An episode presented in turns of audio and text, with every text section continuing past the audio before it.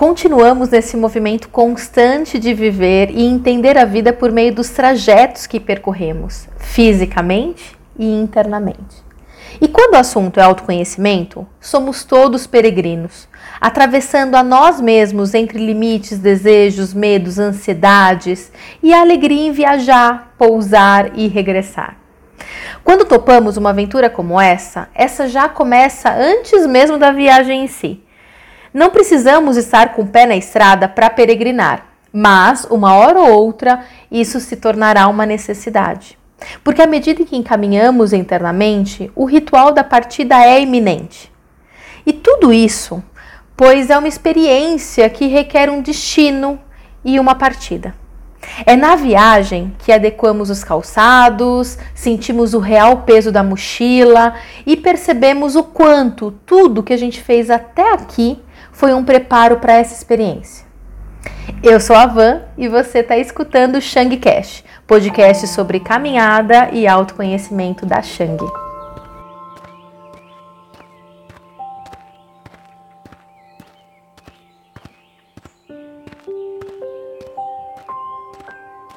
Olá, espero te encontrar bem por aqui. E antes de começar, eu preciso compartilhar, por mais que você não tenha me pedido isso, mas eu preciso dizer que eu tô empolgadíssima com a produção dessa série. Eu acho que os episódios eles estão incríveis e se complementando, mas essa é a minha opinião, claro, né? Você vai ter que me dizer o que você tá achando. Aliás, se essa é a sua primeira vez aqui, para tudo e volta duas casas para trás para acompanhar desde o comecinho. Esse aqui é o terceiro episódio, né? Então tem outros dois que são importantes. No último encontro, a gente falou sobre a técnica e o quanto caminhar é um processo natural, né? Além de trazer o aspecto individual e coletivo. E hoje a gente vai seguir com essa leitura. Mas antes, eu preciso dar um recado rápido, porque quando eu começo a falar, eu me empolgo e eu acabo sempre esquecendo. então, sabe como é, né? Mente inquieta, é avoada, enfim. Se você teve alguma dúvida ou quer fazer algum comentário, observação, ou até compartilhar, né, o que você está achando, como eu disse que eu tô super empolgada, talvez eu precise de uma dose de realidade. Falar assim, não, tá uma merda, Van. beleza, assim eu vou redirecionando também. Mas, enfim, você pode né, entrar em contato com a gente, escreve, né, enfim, manda áudio, o que você quiser. Eu acho que não dá para fazer isso por aqui. Eu sou uma negação em tecnologia, então acho que pelo Spotify não dá. Não dá. Mas manda um direct lá no Insta, é arroba Experiências, é o único. É, então você vai encontrar a gente, que eu vou adorar saber o que você está achando de tudo isso. Se, se você também está tão empolgado quanto eu, se eu tô sozinha nessa. Bom, recado dado, vamos então ao nosso conteúdo e leitura. Recapitulando, a gente está lendo o livro Caminhar, uma revolução do Adriano Labute, publicado pela Martins Fontes. E hoje a gente vai falar um pouquinho sobre a noção de tempo, mas não só o tempo em si, mas a presença no caminho. Por isso eu vou fazer uma desordem, né, ao pé da letra da palavra, uma desordem aqui nos capítulos e começar de trás para frente por hoje, tá bom? Então, no capítulo é, Festina Lente, que eu não sei mais qual é o número, pessoa de humanas, números não é uma coisa que eu guardo muito bem. Então, me perdi já, mas não tem importância. É importante só saber que é um capítulo aqui desse livro e é posterior ao que a gente vai falar em seguida, tá bom? É invertida aí a ordem. Então, ele trata da questão de tempo com Kairos e Cronos, né? Então, vamos lá.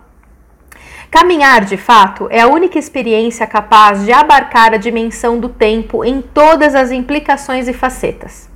Na verdade, existem outros dois aspectos mais sutis e profundos: o tempo compreendido como cronos, que é o tempo cronológico do qual todos temos experiência, e o tempo compreendido como kairos, que é o tempo propício, o tempo certo e oportuno para fazer as coisas. Caminhar é dar significado, e juntar Cronos e Kairos, deixando as coisas irem por esse caminho para que tomem o rumo certo. E aí tem uma citação aqui, tá? Do Herzog. Ele é o seguinte.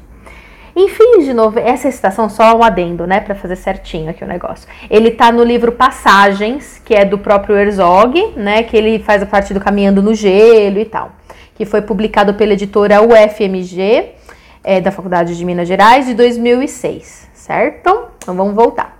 Em fins de novembro de 1974, um amigo me telefonou de Paris e me disse que Lotte Esner estava gravemente doente e que era provável que falecesse.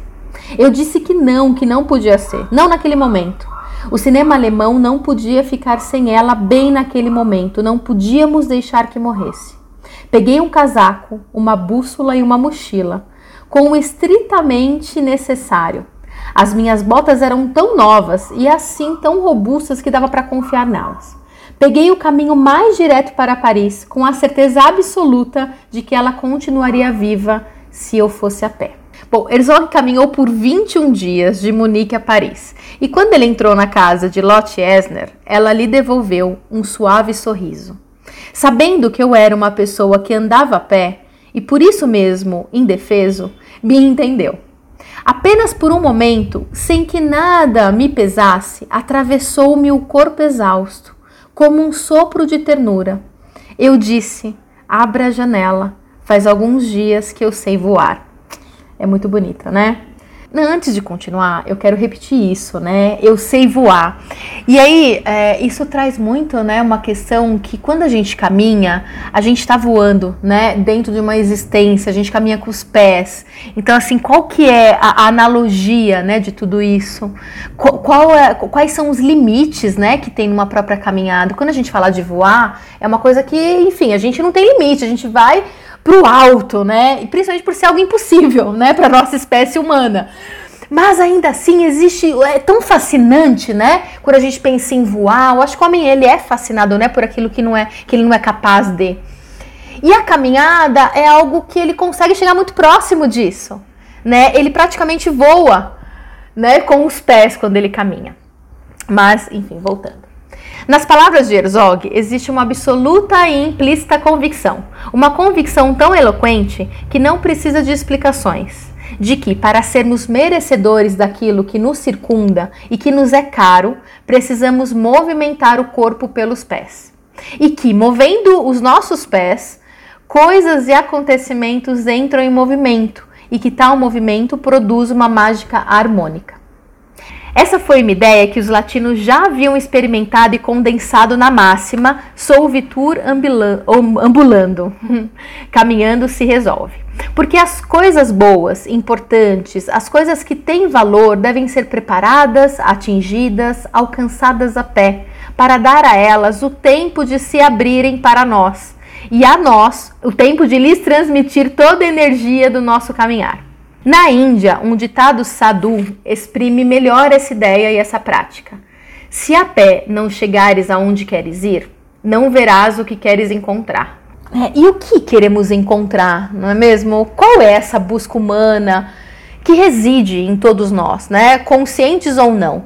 Alguns dirão que buscam, sei lá, a felicidade, momentos agradáveis, bons relacionamentos. Outros dizem que querem a eternidade, mas a verdade é que todos nós estamos buscando o que verdadeiramente? O que, que tudo isso vai trazer? Porque a felicidade, bons relacionamentos, alegrias, a eternidade em si só só servem ao longo do caminho, na própria jornada. Os peregrinos eles têm um lema que é muito legal, que eu gosto muito, que é o caminho se faz ao caminhar. E isso expressa total confiança na própria vida que nos conduz à sua maneira. Joseph Campbell, ele diz que a maior aventura e a busca humana é o de tornar a si mesmo, né? É o tornar-se ao longo da vida. Então, a felicidade, a eternidade, ou o que quer que seja, acaba perdendo um pouco a importância quando a gente escuta essa palavra, né? Esse verbo, na verdade, porque é muito mais forte do que uma palavra em si e exprime já um desejo de ir, que é o tornar-se. É, e aí quando a gente escuta isso, tipo, escuta com os olhos fechados, né? Tornar-se, né? Parece que essa palavra nos abraça, né? De alguma forma, movimenta algo interno. Porque de que adianta toda alegria na vida, todo o tempo do mundo, se eu não fui capaz de me tornar, de descobrir quem eu sou e o que eu nasci para ser nesse mundo? E para isso nós precisamos romper e seguir, como a gente já falou um pouco no primeiro episódio principalmente né? Então, volta lá e recapitula se você não lembra. Bom, depois dessa profundidade, eu vou voltar para o capítulo anterior e ele descreve o poema Ítaca, né, do poeta Cavafis. Então vamos lá. é meio longo, deixa eu achar aqui ele, deixa eu voltar. Ele é meio longo, então eu tinha pensado em não ler, sabe? Mas esse poema ele é tão lindo que eu acho que vale a pena. Então, assim, aguenta aqui comigo. Qualquer coisa você pula aí rapidinho. Mas é tão lindo. Então, vou, vamos lá. Vamos fazer um negócio direito e depois a gente vai para a explicação disso. Quando saíres para empreender a viagem para Ítaca, pede que seja longo caminho. Pleno de aventuras, pleno de conhecimentos. Os lestrigões e os ciclopes. O irado Poseidon não temas no teu caminho jamais os encontrarás. Se tiveres teu pensamento altivo, se nobres emoções achegas ao teu espírito e corpo, os lestrigões e os ciclopes, o selvagem Poseidon, não encontrarás. Se não os levares contigo na tua alma, se a tua alma não os erguer diante de ti. Pede que seja longo o caminho. Muitas sejam as manhãs de verão, nas quais, com que felicidade, com que alegria, entrarás nos portos que verás pela primeira vez. Demora-te nos mercados fenícios e belos produtos adquiras. Pedrepérolas e corais, âmbares e ébanos, e voluptuosos perfumes de todo tipo, quanto puderes, abundantes e voluptuosos perfumes. A muitas cidades egípcias vai, Aprende e aprende dos sábios. Sempre em teu espírito tem a Ítaca. O desembarque, esse é teu destino, mas não apresses absolutamente a viagem. É melhor que dure muitos anos e já velho atraques a ilha. Rico com tudo que tiveres ganho pelo caminho, sem contar com a riqueza que Ítaca te dará. Ítaca te deu uma bela viagem. Sem ela, não te terias colocado a caminho, mas não há de dar te dar-te além. Se também a achares pobre, Itaca não te enganou.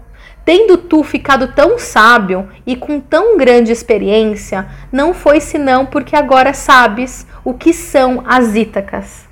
Esse poema até me arrepia, porque ele é muito lindo. Então, vamos lá, já vou voltar para o texto.